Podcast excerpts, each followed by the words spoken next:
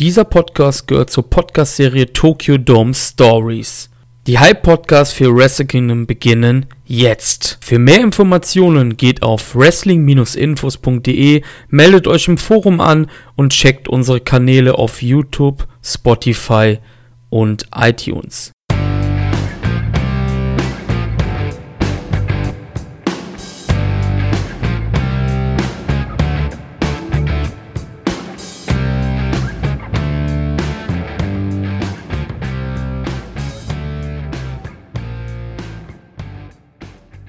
Hallo, liebe Wrestling-Fans, hier ist die Katja und bei mir ist die Andi, aka Silent Pflücker von Wrestling Infos. Ja, schönen guten Abend. Auch wenn ich mit dem weiblichen äh, Geschlecht angesprochen wurde, fühle ich mich äh, geehrt, hier sein zu dürfen. Wir haben ja schon ein paar Mal miteinander geschnackt über Twitter und so weiter und haben immer mal überlegt, ob wir uns mal treffen wollen, zwecks eines gemeinsamen Podcasts. Naja, und nun hat's endlich geklappt. Ich freue mich. Ich mich auch, auch wenn ich natürlich bei der Nervosität dann gleich die Intro verkackt habe. Schaffe ich. Ja, aber stört keinen großen Geist. nee. Ähm, ja, willkommen bei der Folge Match Madness, um genau zu sein, bei unserem Countdown zu Wrestle Kingdom 15. Wir beide wollen ja heute über das äh, ja, in neuester Zeit, sagen wir mal, ikonischste Match reden, und zwar Kenny Omega gegen Kazuchika Okada bei Wrestle Kingdom 11. Als ich dich gefragt habe, ob du Bock hast, eine Podcast-Folge zu Wrestle Kingdom mit mir zu machen, hast du das Match ja gleich vorgeschlagen, nur weil es so ikonisch ist oder auch weil es einfach eins deiner Lieblingsmatches ist? Oh, das kann man ganz schwer mit einer kurzen Antwort sagen. Ich, ich versuche es mal trotzdem so kurz wie möglich hinzukriegen. Mm, das war ja das Wrestle Kingdom 11 2017. Ich hatte damals mein erstes Wrestle Kingdom äh, ein Jahr davor und war vorher nur im WWE-Universum unterwegs. Ich habe danach dann mal hier und da ein paar Matches geguckt, aber so richtig gefunzt hat das mit New Japan damals bei mir erstmal noch nicht. Mm, und dann ist Kenny Omega für mich eh so ein spezieller Faktor. Ich habe ihn damals beim ähm, Bola 2014 gesehen und fand ihn eher geht so, so ein Comedy-Charakter.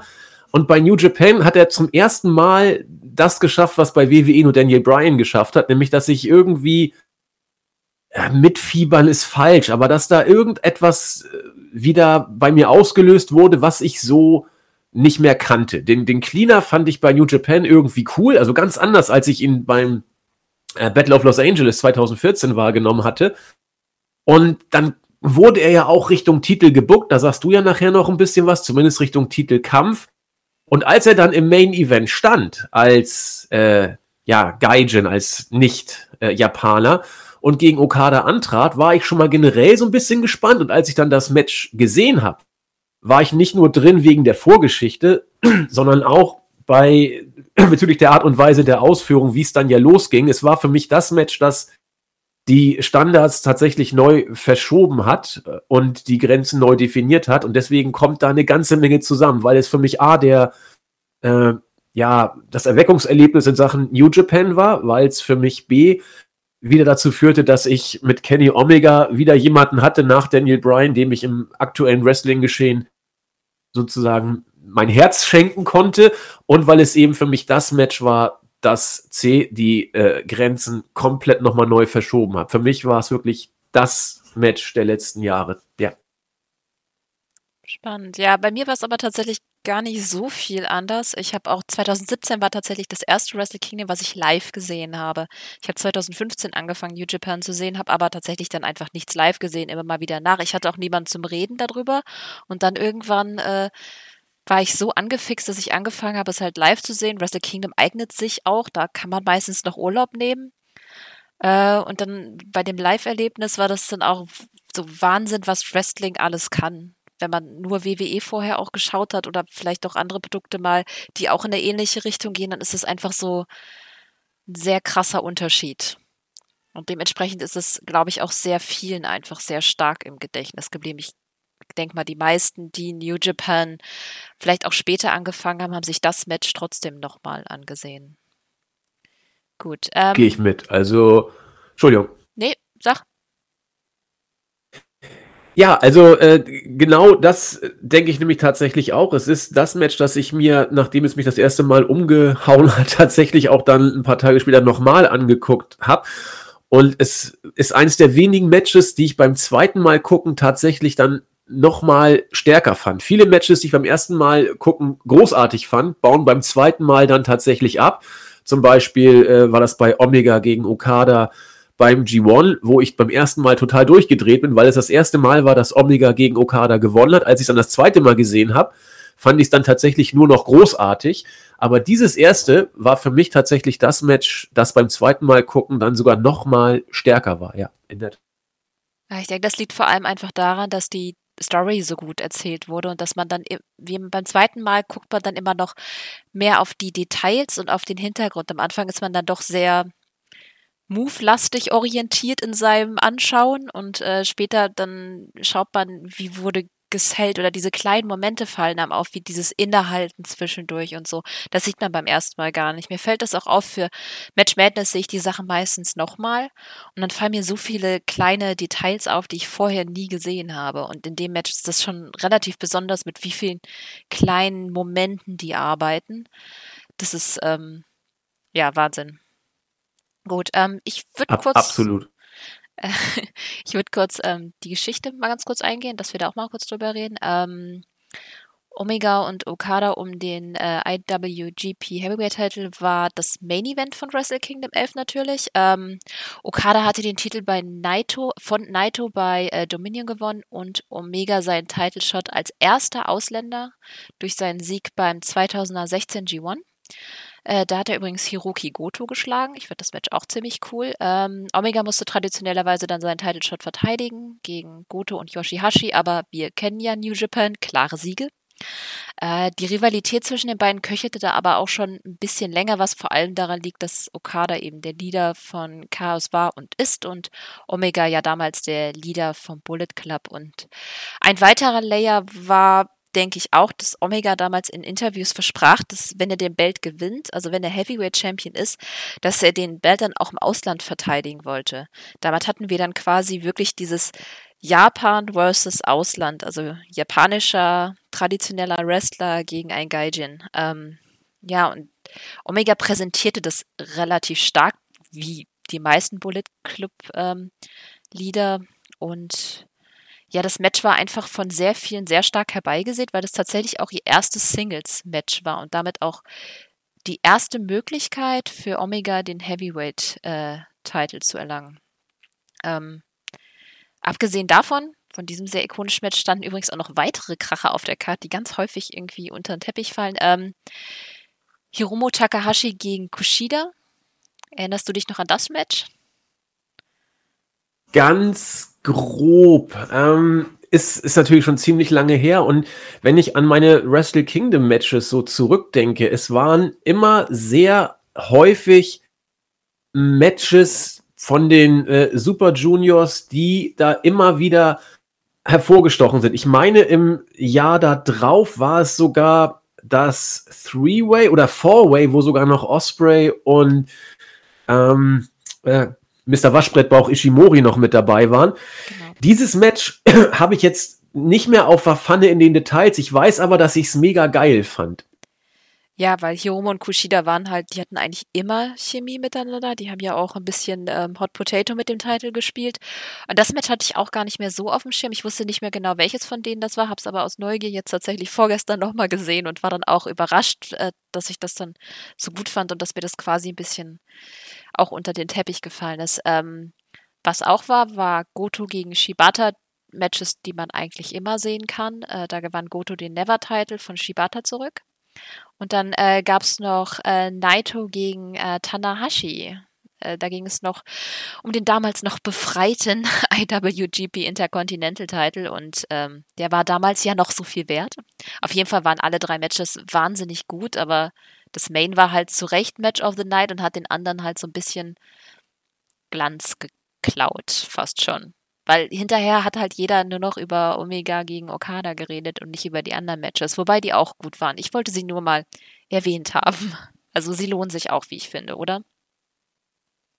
Ohne Frage. Also jetzt, wo du sie nochmal aufgeführt hast und ich mir die Card auch nochmal angucke, äh, muss ich gestehen, dass genau das, was du gesagt hast, äh, bei mir hier auch zutrifft. Es mag sein, dass ich eh noch nicht so tief äh, in New Japan damals drin war. Was ich weiß, dass ich Hirumi und äh, Hiromu Tanahashi und äh, Takahashi, pardon, und Kushida Bombe fand. Ich weiß, dass ich an Goto und Shibata nicht mehr die großen Erinnerungen habe. Und ich weiß auch, dass ich Naito und Tanahashi gut fand, aber mich nicht umgehauen hat. Das äh, das alles aber trotzdem vollkommen überstrahlt wurde von dem Mainer, zeigt tatsächlich, äh, dass man über dieses Match auch vieles andere Gute tatsächlich so ein bisschen unter Wert vielleicht rausgehen sieht. Deswegen äh, vollkommen richtig, dass du die nochmal jetzt hier gewürdigt hast. Ich hatte sie auch tatsächlich nicht mehr auf dem Schirm. Jeder, der Wrestle Kingdom 11 hört, denkt nur Okada Omega, das erste Match. Ja. ja. Gut, dann sprechen wir gleich mal über das Match. Ähm, ich gehe ja Matches ganz gerne Minute für Minute durch. Die, die Match Madness schon mal gehört haben, wissen das, aber bei 46 Minuten machen wir das nicht. Das ist wirklich einfach too much. Also habe ich einfach ein paar Sequenzen rausgefischt, über die ich ganz gerne halt quatschen würde und grundsätzlich enden wir ja sowieso irgendwie völlig woanders, als ich denke, dass wir sein sollten. Deswegen ähm, ja, Let's Talk Entrances. Omegas Entrance-Video nach dem ersten Terminator-Film empfunden und am Ende mit diesem erscheinenden Untertitel New Legend is about to begin. Mega kam dann mit auch so einer halbseitigen Terminator-Maske raus und einer Fake-Shotgun und dazu dieser absolut irre Blick. Für mich einer der besten Entrances ever, oder? Ja, äh, ich bin immer so vorsichtig mit besten Entrances ever. Ich weiß aber, dass ich Omega zu diesem Zeitpunkt ja schon in dieser äh, Aufsteigerrolle, zumindest bei mir persönlich wahrgenommen habe, von diesem Comedy-Charakter, den ich bestimmt auch zu Unrecht zugeschrieben habe, da beim äh, Bola 2014, hin zu diesem Cleaner, der jetzt da reinkommt, was ich, das ist absolut unwichtig eigentlich, aber ein Detail, das mir dann bewusst aufgefallen ist, ich hatte damals realisiert, dass Omega den Money in the Bank Koffer, wie man ja so schön sagt bei New Japan, also das G1 gewonnen hat. Was, wie ich mir dann auch habe sagen lassen, das wusste ich damals noch nicht, eigentlich ein Knaller ist, dass ein Gaijin hier dieses äh, G1 gewinnt. Da dachte ich, oh, da könnte man ja mit ihm was machen. So typische WWE-Denke, die man da gar nicht bringen darf bei, bei New Japan eigentlich. Dann habe ich ihn lange nicht gesehen. Auch das G1 habe ich nicht gesehen. Dann habe ich ihn zum ersten Mal bei dieser Entrance gesehen. Immer noch, wie gesagt, den Battle of Los Angeles. Äh, Omega im Hinterkopf. Und das Detail, das eigentlich unwichtig ist, was mir aber aufgefallen ist, war tatsächlich, neben diesem Entrance und dieser ganzen Coolness, die er ausgestrahlt hat, tatsächlich die Tatsache, dass er nicht mehr diese blonden Locken hatte, sondern so ein bisschen äh, Outlaw, schwarz gefärbt, äh, re rebellisch, Terminator-mäßig reinkam und dachte, fuck, der sieht einfach cool aus. Da kannst du Mainstream-mäßig richtig was mitmachen. Und äh, dieser Entrance, wie du gesagt hast, das war schon äh, something else, ja. Ja, auch nicht nur der Style von ihm, wie ich finde, auch einfach, wie er geguckt hat. Ich meine, er schafft es einfach auch, dieses Big-Time-Feeling ähm, zu generieren. Ähm, was übrigens, finde ich, Okada auch gemacht hat. Der hatte ja zwar nicht so ein krasses Video, der hatte nur diesen Zoom auf den Tokyo Dome aus dem Weltall, was schon ganz cool aussah und einen sehr opulenten Geldregen. Aber was ich bei ihm zum Beispiel am besten fand, diese winzige Pause, bevor er den Ring betrat, der einfach zeigt, wie wichtig das Match ist. Und er schafft, Okada schafft es auch ohne dieses viele Shishi einfach dieses Feeling zu schaffen. Und ich glaube, bei Okada ist es auch äh, bei Omega ist es auch, dass er, dass er es irgendwie geschafft hat, über, über Blicke und seine, seine bloße Präsenz irgendwie zu schaffen, dass das jetzt wirklich so das Highlight des Abends ist und wird.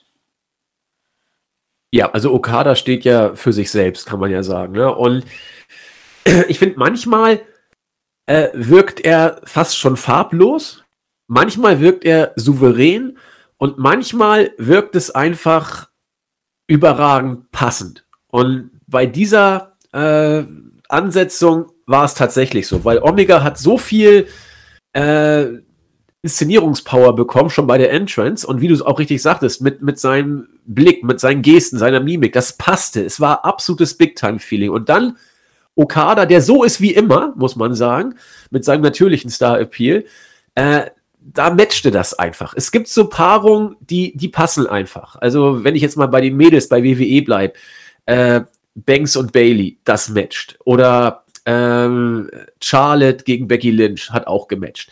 Und das hier war eine Paarung, die, bevor es losging, schon dieses Big-Time-Feeling auch bei mir, wie du es angesprochen hast, tatsächlich schon gezeigt hat. Und weil eben Okada für sich perfekt funktionierte und weil die beiden eben, schon bevor es überhaupt losging, das auch, zumindest habe ich so wahrgenommen, äh, schon versprüht haben durch ihre pure Präsenz, ja. Absolut. Gut. Ähm, ach so, ja, die Bugs waren natürlich am Ring, zu der Zeit völlig normal. Und Guido auf Okadas Seite, was ich sehr lustig finde, weil, naja, jetzt ist er halt mit Jay White unterwegs und ich war erst verwirrt, weil es ist irgendwie so ein Kopfzeitsprung beim nochmal noch mal gucken, den ich irgendwie nicht hinbekommen habe für eine Sekunde. Ähm, das Match fing ja relativ langsam mit dem Staredown an, dann gab es ein bisschen Chain Grappling. Eigentlich so ein klassischer New Japan Start, wie ich finde. Big Time Feeling war das jetzt nicht in dem Sinne, wie es angefangen hat, aber man wusste einfach, dass es gut wird. Man wusste allerdings noch nicht, wie, wie krass gut wird. Ähm, fandest du den Start zu unspektakulär oder fandest du den gerade richtig? Nee, ich fand ihn okay, weil, also man weiß ja, wie du richtig sagtest, wie New Japan Matches aufgebaut werden. Und ich gehöre zu denen, die diese Phase, also Jens zum Beispiel bei uns von, von Wrestling Infos, Jens sagt immer, das muss so sein bei New Japan. Ich gehöre immer zu denen, die sagen, ah, weiß nicht, ich möchte lieber gleich gerne in die Vollen. Und wenn man sich dieses Match anguckt, fand ich sogar, dass diese klassische New Japan Main Event Phase sogar kürzer war, als ich das sonst bei einigen Matches gewohnt bin. Ich war äh, rückblickend, wenn ich es mir nochmal angeguckt habe, bin ich der Meinung, dass es relativ schnell schon an Fahrt aufgenommen hat. Was gerade Okada gegen Tanahashi, da braucht es manchmal ein bisschen länger oder auch bei manchen Naito-Matches dauert es manchmal ein bisschen länger. Ich fand diese äh, Beginnphase in Ordnung, weil sie nicht so lange ging und äh, wie ich jetzt rückblickend fand, relativ schnell dann doch an Fahrt aufgenommen hatte. Das stimmt, finde ich nämlich auch. Also es ist ja häufig ja schon so, wie du sagtest, dass vor allem bei Naito-Matches halt, dass es dann halt dauert und man denkt sich dann am Ende so noch, keine Ahnung, ein 45-Minuten-Match, okay, die fünften Minuten am Anfang hättet ihr euch sparen können. Aber in dem Fall fand ich auch, dass sie relativ ähm, schnell dann Fahrt aufgenommen haben. Und ich hatte auch Gefühl, dass sie sich da ein bisschen nach der Crowd gerichtet haben, weil es gab dann ja relativ schnell schon den ersten Pin-Versuch mit einem Jackknife-Pin. Und ich finde, da hat man auch schon so richtig wahrgenommen, wie investiert das Publikum ist. Man hatte so das Gefühl einer kollektiven Schnappatmung nach dem äh, Kickout. Und ähm, mir kam jetzt natürlich beim heutigen Schauen die Crowd natürlich noch echt krasser vor, einfach weil man so ein bisschen ähm, durch die Corona-Stille äh, trainiert ist. Aber ich fand sie trotzdem, die waren von Anfang an eigentlich in dem Match. Oder hast du das anders wahrgenommen? Nee, habe ich tatsächlich genauso wahrgenommen. Und vor allen Dingen auch vor dem Hintergrund, weil, weil ich auch drin war von Anfang an. Das hat mich ja so so gewundert, weil ich ja mit so einer gewissen Reserviertheit immer New Japan verfolgt hatte. Also ich, ich weiß, dass ich jetzt relativ viel Bezug auf mich nehme, was ein bisschen egozentrisch rüberkommen mag, aber gar nicht so gemeint ist, sondern ich versuche jetzt gerade dieses Match aus der Perspektive eines Menschen darzustellen, der äh, von New Japan noch nicht so richtig Ahnung und nicht so die großen Bezüge dazu hatte, dann aber mitgenommen wurde. Und das Match hat es geschafft, obwohl die Anfangsphase eben so war, dass ich schon von Anfang an drin war. Und wenn dann die Crowd auch drin ist, dann, dann pusht sich das so ein Stück weit hoch. Also gut, die werden von mir nichts mitgekriegt haben, natürlich da im Stadion. Aber äh, äh, zumindest bei mir hat es dazu beigetragen, dass ich eh schon drin war, gemerkt habe, dass die Crowd es auch so empfunden hat wie ich. Und dann brauchst du nicht lange, um äh, nochmal in höhere äh, ja, Mitfieberregion zu kommen, wenn man das denn so nennen möchte. Und dann bist du auf einem Level, das dann mal locker 40, eine halbe Stunde bis 40 Minuten auf dem hohen Niveau auch bleibt und du auch die ganze Zeit drin bist. Und so ging es mir damals tatsächlich auch. Ja, ich habe es auch so empfunden wie die Crowd. Ja, vor allem, weil ich habe auch das Gefühl, die haben einen von Anfang an mit in die Geschichte genommen, weil ungefähr nach fünf, sechs Minuten war das auch schon, als Omega seinen ersten One-Winged Angel versucht hat und das war so einer der roten Fäden, die sich durch das ganze Match gezogen haben. Egal wie sehr Omega versucht hat, er kriegt Okada nicht in den One-Winged Angel. Beim ersten Mal war es dann eher noch so ein bisschen cheeky, aber später wurde er dann halt immer frustrierter und ähm, Was ich ganz spannend fand, beim ersten Mal hatte Okada sogar noch angespuckt. Ähm, und quasi auch die Story damit aufgebaut, dass er halt immer äh, frustrierter eben wird, dass er es nicht durchschafft. Und ich habe diesen Teil der Story, weil er auch so früh eingeführt wurde, einfach sehr stark wahrgenommen und der hat mich auch so mit weitergetragen. Ähm, verstehst du, was ich meine? Klar, vor allen Dingen, äh, weil man diesen roten Faden ja nicht nur bei diesem Match gebracht hat, sondern auch bei den Matches danach. Deswegen bin ich ja auch beim G1-Match, das war, das war der zweite Markout nach diesem Match, bin ich ja durchgedreht, weil er hat es ja auch Okada bei dem äh, 60-Minute-Draw äh, Entschuldigung, Omega gegen den 60-Minute-Draw bei, äh, bei Okada auch nicht geschafft, den One-Winged Angel anzusetzen, obwohl er es immer versucht hat. Und dann bei, beim G1 ging er dann tatsächlich durch und hat auch gleich zum Pin-Erfolg geführt. Und äh, das fand ich eine, das war die geilste Geschichte der letzten Jahre. Äh, Omega und der Versuch, den One-Winged Angel bei Okada anzusetzen. Und den hat man ein Dreivierteljahr hat man diese Story erzählt und es wurde eigentlich äh, immer cooler. Und genau wie du ist es mir da auch aufgefallen, weil ich, ich war so drin und dachte, jetzt komm, du bring ihn doch einmal durch, dann hast du ihn. Und äh, oft genug haben sie ihn ja auch angesetzt und es war immer wieder, na, klappt's jetzt, klappt's nicht. War, war schon geil, ja. Ja, es hat auch in andere Matches tatsächlich mit rein transportiert, wie ich finde. Auch andere Omega-Matches danach waren dann auch immer, One-Winged Angel war so ein bisschen seine, ist zwar sein Finisher, aber er hat, man hat eine Verunsicherung danach gespürt, wie ich fand. Ähm, ich habe auch das Gefühl mal gehabt, dass Okada auch gegen Omega ein anderer ist. Ich mag sowieso tatsächlich den Okada, der aggressiver ist mehr. Zum Beispiel ähm, das erste Mal, wo sie außerhalb des Ringes waren, da gab er Omega ein DDT von der Absperrung. Er, äh, Okada wollte auch gleich einen Tisch aufbauen. Das ist ja sonst eigentlich eher auch nicht sein Style. Ähm, Hat es dann aber erstmal gelassen. Ähm, aber er ließ halt seine Aggressivität freien Lauf, quasi Scheiß auf Babyface äh, sein, er will gewinnen.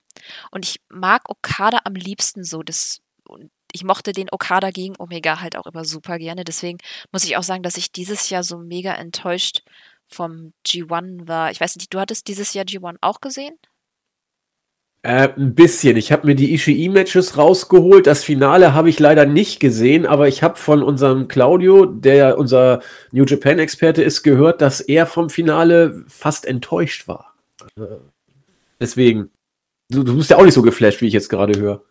vom gesamten G1 geht's eigentlich, aber Okada war eigentlich so mein Low Point, weil er getan hat, als hätte er keinen Bock auf nichts, er hatte keine, keine Power dahinter und ich mag Okada am liebsten, wenn er auf Teufel komm raus gewinnen möchte. Das kaufe ich ihm auch am ehesten ab, weil ich glaube, er ist dieser Mensch, der unter 110 Prozent nichts gibt. Und die besten Wrestling-Charaktere sind immer die, die ihren Fuß in der Realität haben. Und wenn Okada versucht, besonders gechillt zu sein oder auf nichts einen Scheiß zu geben, dann glaube ich ihm das schlichtweg nicht, weil ich nicht glaube, dass er so ist. Er bringt es nicht rüber. Da, da würde ich gerne mal kurz einhaken. Ist jetzt ein bisschen off-topic, aber äh, wo du es angesprochen hast mit Okada. Diese Phase hat Okada ja immer wieder mal, wenn er nicht gerade den Titel hält, dass man ihn dann so ein bisschen, also man kann ihn nie aus den großen Matches rausbucken, weil dafür ist sein Ding einfach viel zu groß. Aber man lässt ihn dann, wie du das so ein bisschen, ja, komme ich heute nicht, komme ich morgen, so ungefähr, äh, bookingmäßig dastehen.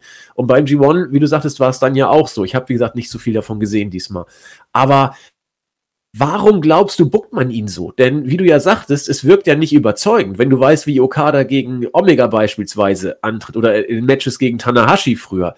Warum buckt man ihn so, dass er so dieses, ja, mir ist jetzt irgendwie alles mehr oder weniger egal, ich mache das G1, weil ich es muss, aber Bock habe ich irgendwie auch nicht. Warum buckt man ihn so? Was meinst du? Ich hoffe einfach, dass es wirklich eine, eine lange Story ist, die irgendwann mal zu Ende erzählt wird, weil bei unserem ersten Teil mit ähm, den Luftballons hatten wir ja auch keinen Payoff. Irgendwann war er ja quasi wieder der normale. So eine richtige Erklärung dafür gab es nicht. Man hat dann gesagt, ja, Midlife Crisis, aber das ist ja keine gute Erklärung und die kommt vor allem von außen. Und dieses Mal hat man das auch nicht erklärt. Es kann natürlich noch eine Erklärung kommen. Wrestle Kingdom steht jetzt eben noch vor der Tür gerade. Vielleicht kommt dann noch was, aber ähm, ich glaube, das ist so ein Ding, das wird uns vielleicht in ein paar Jahren erzählt werden, warum das so ist. Vielleicht hat das dann irgendwann Payoff. Aber ich kann mir bei New Japan einfach nicht vorstellen, dass sie das einfach so erzählen und dann nichts draus machen und das ohne Grund zu haben. Ja, ich hoffe das auch, weil äh, Okada ist ja nun mal das Tafelsilber von New Japan. Er ist, wenn man diesen blöden Vergleich bringen möchte, ist, ist, ich weiß, der passt vorne und hinten nicht. Aber was, äh, wenn Tanahashi früher der John Cena war, dann ist es jetzt Okada. Ich weiß, das ist ein Vergleich, den man vorne und hinten nicht bringen darf. Ich relativiere ihn natürlich auch gleich deswegen schon. Aber wenn du Okada als den Star der Liga eigentlich hast, dann muss man sich doch fragen, warum stellt man den so dar? Das passt ja gar nicht. Also entweder es gibt einen Payoff oder man sagt, ja, Okada ist eben so unglaublich gut, dass er sich nur selbst im Weg stehen kann. Und deswegen hat er, wenn er mal keinen Bock hat, aber das, das ist doch auch für alle anderen, die den Titel haben, irgendwie dann schon wieder abwertend. Also ich werde da nicht so richtig drauf schlau und hoffe auf einen Payoff, weil das mit den Ballons hat sich, wie du ja auch richtig sagtest, nie wirklich aufgeklärt und wirkte rückblickend ein bisschen komisch, fand ich. Und ähm, dass man versucht, dann Okada quasi verletzungsfrei zu halten, finde ich auch irgendwie eine schwachsinnige Erklärung, die ich auch schon ein paar Mal gehört habe. Wenn man sich die Big Matches ansieht, dann müsste man vielleicht da eher ein bisschen runterschrauben, weil auch bei dem Match war das zwischendurch so, zum Beispiel, dass Okadas äh, Nacken ähm, einigen, einiges abbekommen hat. Ähm, dann müsste man das ja auch da quasi durchziehen, dass man auch keinen Fall will, dass der Star sich verletzt. Also es war die Theorie, dass weil Tanahashi so viele Verletzungen hatte und so viele Probleme mit seinen Knien, dass man versucht, in Okada jemanden großzuziehen, der halt nicht so viele Verletzungen hat. Aber ich finde das sehr unrealistisch. Ja, das ist ja auch doof. Also dann, dann wüsste ich, okay, Okada ist jetzt nicht im Main Picture, deswegen macht er jetzt Matches mit Halbgas. Warum sollte ich mir die angucken? Also ja. dann gib ihm doch eine Storyline-Verletzung oder keine Ahnung. Oder hast du ihn auch nicht auf der Card. Also klar, verstehe ich schon. Na gut, wäre eine Erklärung. Ob es eine richtig gute ist, Boah, ah, ich glaube, das Problem ist auch, dass wir versuchen, das mit unserem westlichen Auge zu erklären und Japaner sind einfach ein Völkchen für sich, die nochmal eine völlig andere Einstellung haben. Das sieht man ja ganz häufig. Ähm, ich, ich lerne ja auch Japanisch und interessiere mich sehr stark für die japanische Kultur. Mir fallen die Unterschiede auf. Mir fällt auch häufig auf, dass ich Dinge falsch beurteile, weil ich einfach aus einer falschen Kultur raus beurteile. Und vielleicht ist das hier auch einfach wieder der Fall. Ja, Aber, da magst du recht haben. Gut. Mal wieder zurück zum Match.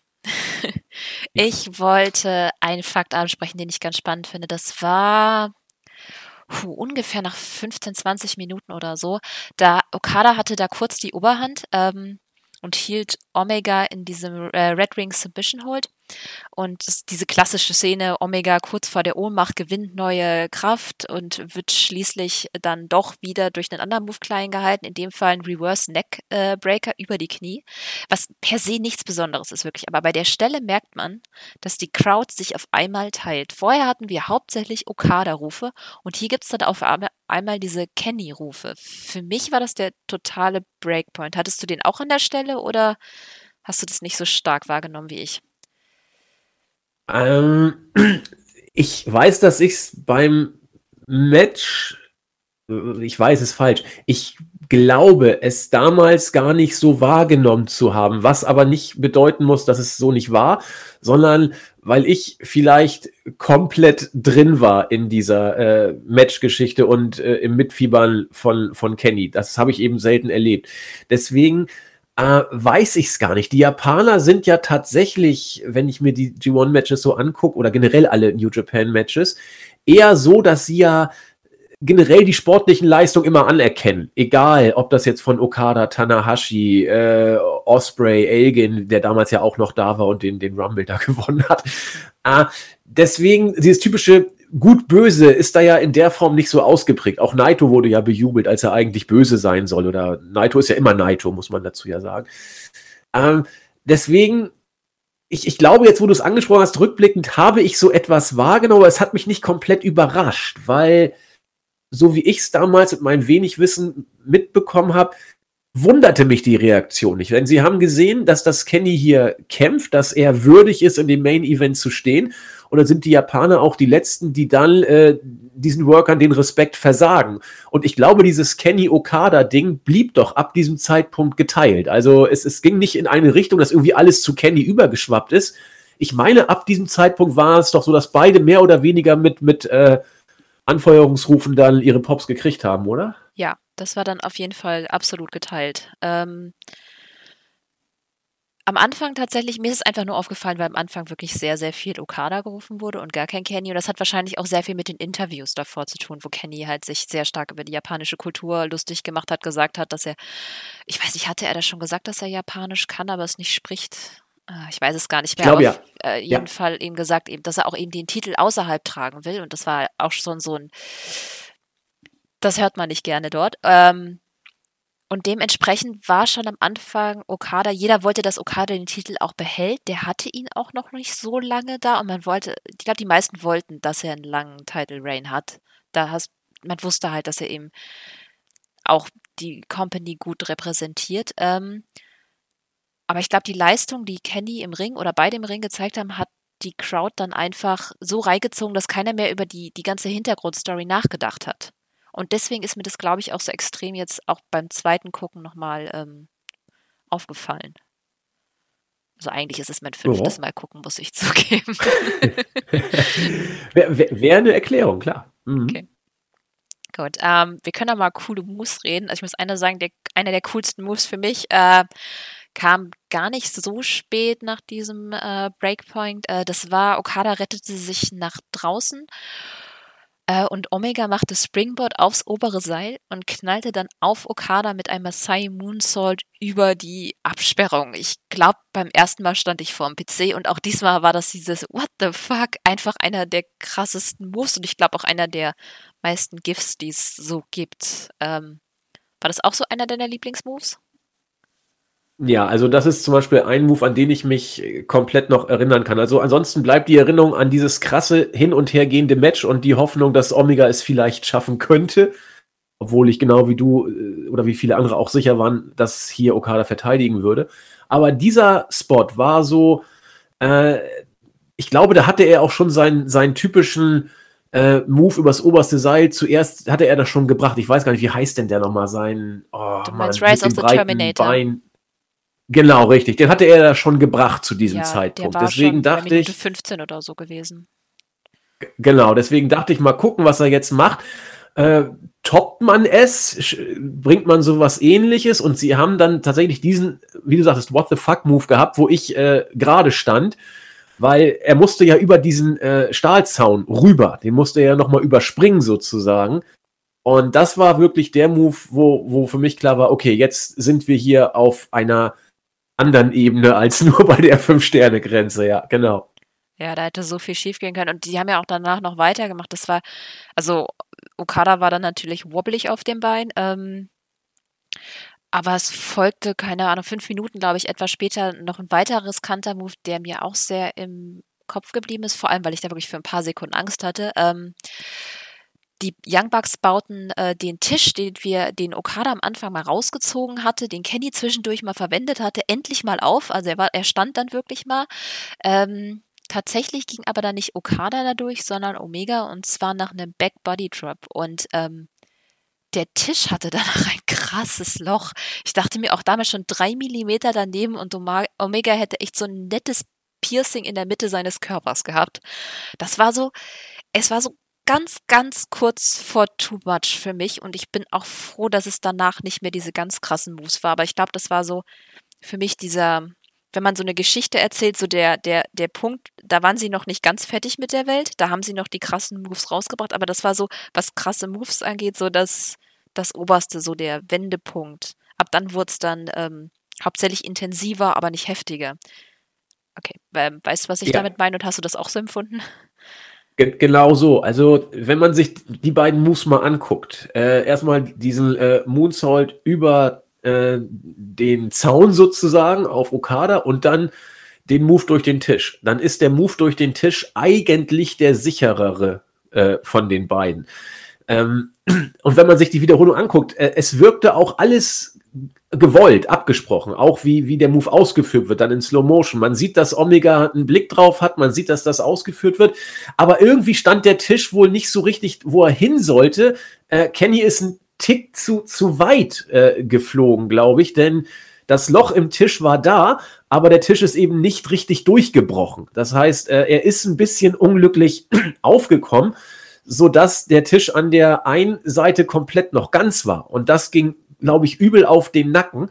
Und da habe ich gedacht, fuck, der, der Move ist gefährlich, aber er ist, glaube ich, kalkulierbarer als der erste. Er war auch deutlich spektakulärer. Aber irgendwie äh, hatte ich da genau wie du Angst, weil ich nicht wusste, ist da jetzt irgendwas hängen geblieben? Gibt das Nachwirkungen? Hat er sich verletzt?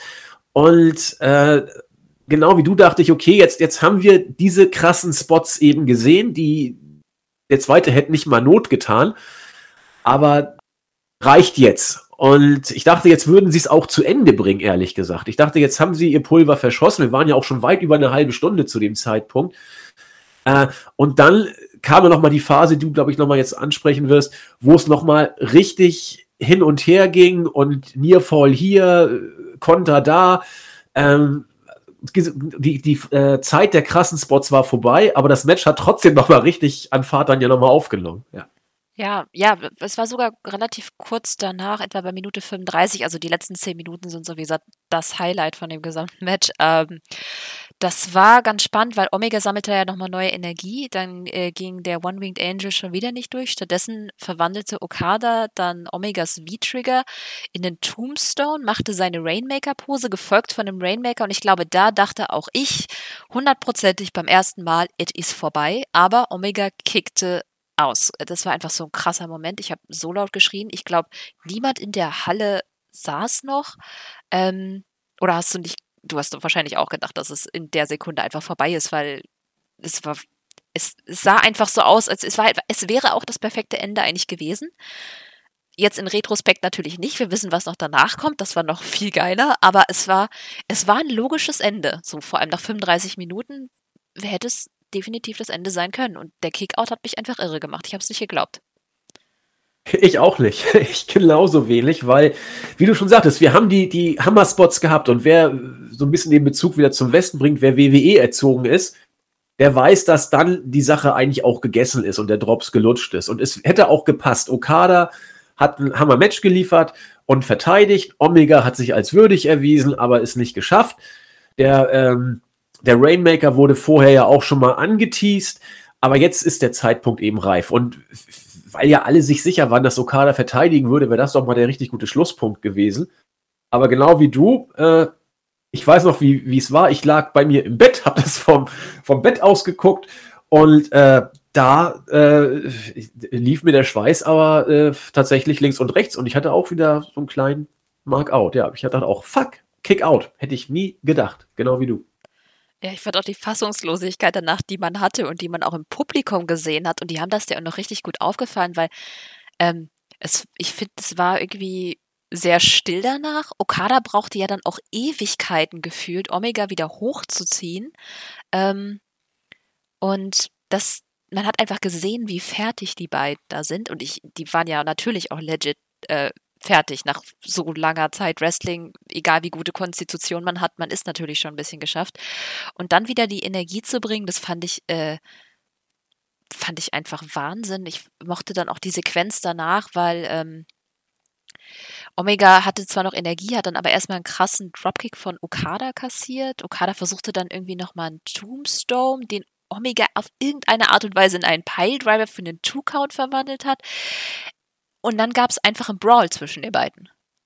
Das fand ich irgendwie ganz schön, bis sie dann auf den Füßen waren. Sie lagen beide auf der Matte, haben sich einfach so lange gebrawlt, bis dann beide wieder standen. Man wusste überhaupt nicht, was geht jetzt ab. Omega knallte dann den Snapdragon in den V-Trigger rein, reichte aber schon wieder nicht, um den One-Winged Angel durchziehen zu können. Das war, glaube ich, das, wo man einfach die pure Frustration noch, gesehen hat. Dafür ging dann aber der zweite Rainmaker durch, aber Okada war dann eben zu schwach zum Covern. Er kroch dann irgendwie zummiger hin, äh, Omega hin, wollte dann halt wieder, wie er das so gerne tut, ihn am Handgelenk nehmen, aber Omega kickte ihn dann einfach nur weg. Das waren so wenige Minuten vor dem Ende und man war dann irgendwie alleine schon nach dem Kickout fertig, aber dann gab es jetzt auch nochmal diese krasse Sequenz mit dem Hin und Her. Ähm, äh, ich, selbst jetzt beim, weiß nicht, fünften gucken, ich, ich bin schon vom Erzählen fertig. Es ist krass, wie sehr ein Match einfach so emotional fertig machen kann. In, in der Tat, vor allen Dingen, weil, äh, weil New Japan es da wieder geschafft hatte, dass sie dieses Feeling haben, dass jetzt jeder gewinnen kann und, und jeder Move der letzte sein kann. Das, das kriegen die dann ja manchmal bei großen Matches so hin. Und hier hatten sie es wieder soweit. Also ich habe ab diesem Kickout von Omega war ich soweit zu glauben, dass er das Match hier heute gewinnen könnte. Das, das hatte ich vorher nicht für möglich gehalten. Und äh, wenn du so erstmal drin bist, emotional in einem Match, dann äh, bist du bei jedem Move, bei, bei jeder Geste, bei jeder Mimik drin. Zu dem Zeitpunkt war auch äh, im Publikum äh, Geräuschpegel, als ob ein Düsenjäger startet. Da war ja nur noch äh, Alarm sozusagen. Die, die standen, die, die haben geklatscht, die haben geschrien. Wie gesagt, japanisches Publikum. Ne? Die, die, die sind bekannt dafür, dass sie bei den Main Events dann aus sich rausgehen. Aber das war schon ein, ein nochmal anderes Level, finde ich. Und da dachte ich echt, jeder Move ist der, ist der letzte und Omega kann es hier schaffen. Und als er den One-Winged Angel wieder angesetzt hat, war ich, ich war nicht sicher, aber ich fast sicher dachte ich, komm, der geht jetzt durch. Das hast du so gut aufgebaut, dieses Match. Es, es ist reif. Es ist so gut erzählt. Äh, jeder würde diesen One-Winged Angel jetzt kaufen und sie haben ihn uns wieder nicht gegeben. Es war war einfach großartig erzählt und großartig umgesetzt, ja. Vor allem zu dem Zeitpunkt hätte ich sogar ein Roll-Up genommen. Das war einfach wurscht. Die waren beide so fertig, da hätte auch der popligste Move das Ende sein können. Und ich hätte es gekauft und nicht schlecht gefunden. Nee, ich auch nicht. Hätte gepasst. Aber trotzdem gab es dann noch diese extrem krasse Endsequenz. Ähm, die ich jetzt einfach mal komplett nacherzähle, einfach nur damit wir einfach nochmal drin sind, ähm, war auch nicht so lang. Ähm, Okada hielt ja dann Omega am Handgelenk, kassierte dabei diese drei fiesen V-Trigger und schaffte dann trotzdem den dritten Rainmaker. Er wollte dann den vierten folgen lassen, das ging aber schief. Omega traf ihn mit einem Standing Dropkick und machte die Rainmaker-Pause, um einen V-Trigger mit festgehaltenem Handgelenk Okada reinzuknallen. Also quasi ein, äh, weiß ich nicht, Rainmaker-Trigger oder was auch immer oder wie auch immer man den nennen will. Ähm, Omega versuchte nochmal den One-Winged Angel. Und Okada kehrte ihn in seinen Jumping Tombstone Driver, gefolgt von der Mutter aller Rainmaker und dem vierten insgesamt 1, 2, 3 und dann hatte Okada nach fucking 48 Minuten und ich bin in der Zeit bestimmt 10 Jahre gealtert, äh, gewonnen. wow, ich fand die Endsequenz einfach so krass. Also man, ich, man wusste gar nicht mehr, worauf man reagieren soll. Ich glaube, ich, hab, ich hatte einfach nur gestanden und mit offenem Mund geguckt. Also wahnsinnig. Ich finde, das ist eine ja, war, der besten war, war Endsequenzen, oder? Ja, es war, es war für mich zu dem Zeitpunkt auch das beste Match, äh, das ich je gesehen hatte. Und äh, ja, was, was, was willst du dazu sagen? Also, das, das, das Selling auch in der Endphase, du kannst dich eigentlich auf nichts äh, festlegen oder konzentrieren, was so gut war. Also auch wie, wie Omega den letzten One-Winged Angel gesellt hat. Er lag da ja nur noch, er lag da schon äh, auf dem Nacken so eingeknackt, dass, dass, äh, dass das äh, Okada nur noch da sich hinlegen musste und ah, es, es war, es war so, so geil. Ja, also das, das Match hat es dann tatsächlich hat die Grenzen verschoben. War überragend. Und nochmal, das wollte ich da, du sagtest hier 48 Minuten. Äh, es hat sich für mich nicht annähernd so lange angefühlt. Also, das, als ich dann nachher die Matchzeit gesehen habe, dachte ich, oh, niemals. Äh, das hat sich deutlich kürzer angefühlt, viel kurzweiliger. Es war, also es war, war unglaublich. Ja, Hammer. Ja, äh, auch beim jetzt wirklich fünften Mal angucken. Ich fand es immer noch nicht so lang. Also man ist dann doch immer wieder drin. Gut, ich habe es natürlich auch mit Abständen voneinander jetzt gesehen. Ähm, trotzdem, ja, das ist super, super kurzweilig. Einfach auch, weil für mich hat sich das Match quasi so in drei Phasen geteilt. So am Anfang gab es so die Phase, um die Dominanz zu zeigen, die Mitte dann, um die beiden an, an an, an den Rand, oh, jetzt habe ich an den Rand ihrer Kräfte zu führen und die letzten zehn Minuten einfach diese überdramatische Endsequenz, bei der bestimmt echt alle Zuschauer standen. Ich meine, ja, ja, die haben einen einfach mitgezogen und gleichzeitig halt diese andere Story, quasi Omega, der Unter Underdog, der schafft, dass Okada wirklich auch eben auch an seinen Grenzen ist. Das hat man bei Okada nicht, sieht man nicht so oft. Und er zwingt ihn vor allem alle seine großen Moves zu zeigen, inklusive eben vier Rainmakers. Es ist halt einfach, weiß ich nicht, die Geschichte kann man sich einfach immer wieder nochmal ansehen, einfach weil sie so gut erzählt ist. Genau. Und, Entschuldigung, red weiter. Nee, nee, ich, das war nur ein Okay am Ende. Achso.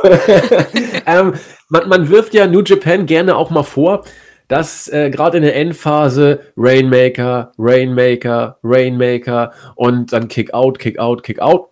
Das war hier überhaupt nicht so für mich. Also es waren zwar vier Rainmakers, aber es war nicht äh, ein Beispiel, äh, was man da nehmen könnte. Okada hat nach dem Match äh, geschrieben, dass er dieses Match besser oder mindestens genauso gut angesehen hat wie AJ Styles gegen John Cena beim Royal Rumble, was ja auch extrem gelobt wurde. Und ich weiß, dass ich besagtes Match nicht so gut fand, wie viele es gemacht haben. Für mich war das ein unglaubliches Attitude Adjustment, Attitude Adjustment, äh, Phenomenal Forearm, Attitude Adjustment. Das war so ein typisches Finisher aneinander äh, Gereihe. Ich weiß, dass Melzer das Match großartig bewertet hat. Ich weiß, dass viele dieses Match auch Hammer fanden. Für mich war das nichts im Vergleich zu Omega gegen Okada. Und Stichwort Finisher Festival am Ende. Für mich hat jeder Rainmaker was bedeutet bei diesem Match. Ich habe nach jedem Finisher gekauft, dass das Match zu Ende sein kann.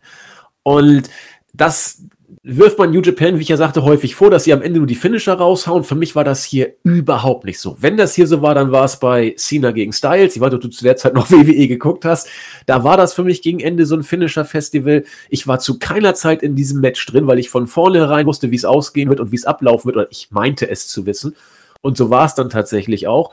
Dieses Match hat mich A überrascht, hat wrestlerisch vom Tempo, von der Stiffness auf einem ganz anderen Level sich bewegt und das ist ganz, ganz wichtig. Jeder Move, jeder Finisher hat etwas bedeutet. Deswegen, vier Rainmaker hören sich krass an, aber äh, jeder, jeder war es wert, sozusagen. Ganz, ganz groß. Ah, finde ich auch absolut. Also ich bin auch kein Fan von äh, Finisher zu oft benutzen. Dadurch wird der Finisher einfach schwächer gemacht. Das sieht man ja unter anderem auch bei Naito. Da reg ich mich immer ganz gerne drüber auf. Ähm, ja, aber hier war das, dass man wirklich das Gefühl hatte, Omega will einfach nicht aufgeben. Er zwingt Okada dazu, das so oft durchzuziehen. Und beim dritten hat er, hat Okada ja nicht mal mehr versucht, Omega zu pinnen, sondern einfach versucht, den vierten einfach direkt durchzubringen, weil er einfach gesagt hat, ey, die ersten haben schon nicht gewirkt, jetzt muss ich den letzten einfach so oft reinhauen, bis der Typ endlich mal liegen bleibt zur Hölle. Ähm, und das fand ich halt ganz schön. Und äh, ich stimme dir da absolut zu. Das war für mich auch nicht so viel. Und ähm, Genau. Tja, Aber da haben es, ne? Der richtige Sieger? Ich, ich war mir nicht sicher. Eigentlich, ähm, ich muss sagen, ich dachte bei dem Match, weil ich genau vorher, dass mir eigentlich sicher war, dass Okada bleibt, weil ich auch fand, dass der Rain halt so kurz war. Trotzdem dachte ich auch zu dem Zeitpunkt, Kenny hätte es mit hundertprozentiger Sicherheit verdient. Ähm, und ich hätte mich auch wie Bolle gefreut, wenn er gewonnen hat, aber so im Nachhinein, Jahre später, ich bin, glaube ich, immer noch der Überzeugung, dass Okada der richtige Gewinner war. Also jetzt mal davon abgesehen, wir wissen, was danach für starke Matches kamen, aber stimmst du mir dazu? Äh, weiß ich nicht. Also natürlich äh, spricht sehr viel dafür, dass das richtig war. Denn wir haben danach diese großartige Match-Serie noch gehabt zwischen den beiden die es sonst in der Form vielleicht nicht gegeben hätte. Einfach deswegen, weil Omega immer noch in der Stelle des, des Jägers war und wir diese großartigen Matches dann nochmal hatten. Wir hatten dann dieses 60-Minute Time Limit, äh, 60-Minute Time Limit Draw. Wir hatten dann den ersten Sieg von Omega beim G1, wo der äh, One-Winged Angel dann auch durchging. Und wir hatten dann ja auch tatsächlich den, den Titelwechsel letzten Endes. Ähm, das alles wäre uns entgangen, wenn man es nicht so gebuckt hätte. Andererseits weiß ich, als Omega dann tatsächlich den Titel nach dem G1 hatte, äh, fühlte es sich gut an, aber irgendwie hat mir da was gefehlt. Ich weiß, dass ich, nachdem der Three-Count gegen Okada durchgegangen ist und Omega dann neuer Champion wurde, dass ich mich riesig gefreut habe, ich auch gejubelt habe, aber es war kein Mark-out. Das sind so Momente, die kriegst du nicht die kriegst du nicht hingebuckt. Die manchmal passieren sie einfach oder sie passieren nicht. Ich weiß, dass ich, wenn Omega hier gewonnen hätte, das mein Leben lang nicht verloren, äh, nicht vergessen hätte. Gut, ich werde das Match jetzt auch so nicht vergessen, insofern ist es egal. Aber ich weiß nicht, wie. Es ist hypothetisch. Man weiß nicht, wie Omegas Run ausgesehen hätte, wenn er gegen Okada gewonnen hätte und weiter mit diesem cleaner Gimmick äh, und den Bugs da für Furore gesorgt hätte. ich weiß rückblickend, dass mir der Run von Omega nicht so gefallen hat. Da gab es auch kritische Worte. Er wurde auch nicht ideal gebuckt, muss man sagen. Äh, deswegen fühlte es sich vielleicht einen kleinen Tick, ich will nicht sagen zu spät an, das nicht, aber diese Euphorie, die ich bei diesem Match hatte, die hatte ich natürlich nicht, als dann Omega den Titel geholt hatte. Deswegen äh, frage ich mich, wie es wohl gewesen wäre, wenn Omega bei Wrestle Kingdom 11 gegen Okada gewonnen hätte. Allerdings weiß ich ja, was wir danach hatten. Das war ja auch großartig, die Matchserie danach. Und immerhin Omega dann als, als Titelträger war ja auch äh, historisch genug. Deswegen kann ich hier nicht, äh, kann ich mich nicht festlegen. Ich bin hin und her gerissen. Also ein Teil von mir sagt, es wäre geil gewesen, wenn Omega das Ding gewonnen hätte und hätte zu vielleicht neuen Möglichkeiten geführt, hätte zu einer Explosion führen können. Vielleicht wäre es auch nur ein Sturm ins Wasserglas gewesen, wir wissen es nicht. Auf der anderen Seite weiß ich, was wir danach noch hatten. Und deswegen, äh, sagen wir mal so, es war auf jeden Fall nicht falsch, Okada gewinnen zu lassen. Ob es vielleicht richtiger gewesen wäre, Omega gewinnen zu lassen, wird hypothetisch bleiben. Deswegen kann ich genau wie du damit auf jeden Fall leben. Äh, mein Herz ist allerdings immer noch hin und her gerissen. Ja, es ist schwierig. Also, ich hätte das, äh, das 60-Minute Time Limit Draw nicht missen wollen. Also ich muss sagen, das ist, ich weiß nicht mehr, was von den beiden mein Lieblingsmatch ist, weil das fand ich nämlich auch wahnsinnig gut. Ähm, was du über den Title Reign gesagt hast, stimmt. Das hatte ich auch. Also der, den Sieg habe ich krass mitgenommen. Ähm, einige haben auch gesagt, dadurch, dass äh, Okada eben ähm, beim Climax schon einmal von Omega besiegt wurde, dass es dann halt jetzt nicht der ganz so krasse Sieg war, aber so erzählt New Japan halt. Das fand ich eigentlich auch gut und ich, ich war auch drin, weil das Match, das letzte Dominier-Match von den beiden war halt wahnsinnig. Also es war ja No Time Limit und Two oder Three Falls und alles Mögliche. Und es war einfach wirklich gut gemacht von der Story und ich war dann auch, ich hatte ein bisschen Pipi in den Augen, als Omega dann gewonnen hat, aber das danach, ja, also ich hatte das auch, sein Title Reign war war nicht so optimal. Ich, ich weiß nicht, ob es nur ein Booking-Error ist. Ich glaube, ich mag Kenny als jemand, der dem Titel hinterherrennt, lieber als jemand, der den Titel hält. Und ich befürchte, das wird auch bei AEW in Zukunft mein Problem sein. Jetzt, wo er anfängt, die Titel zu jagen, finde ich ihn auf einmal wieder interessant, aber ich befürchte, wenn er ihn dann doch hat, werde ich wahrscheinlich, weiß ich nicht, ich enttäuscht sein werde. Vielleicht gucke ich auch zu weit in die Zukunft. Ich weiß es nicht. Aber in, in dem Fall ähm, stimme ich dir halb zu. das ist doch schon mal was. Halb ist ja gut. Ja, ich, ich, ich weiß es nicht. Also ich weiß nicht, ob es äh, bei mir zumindest, jeder hat ja eine, eine, unterschiedliche Sichtweise immer dann auch auf Omega.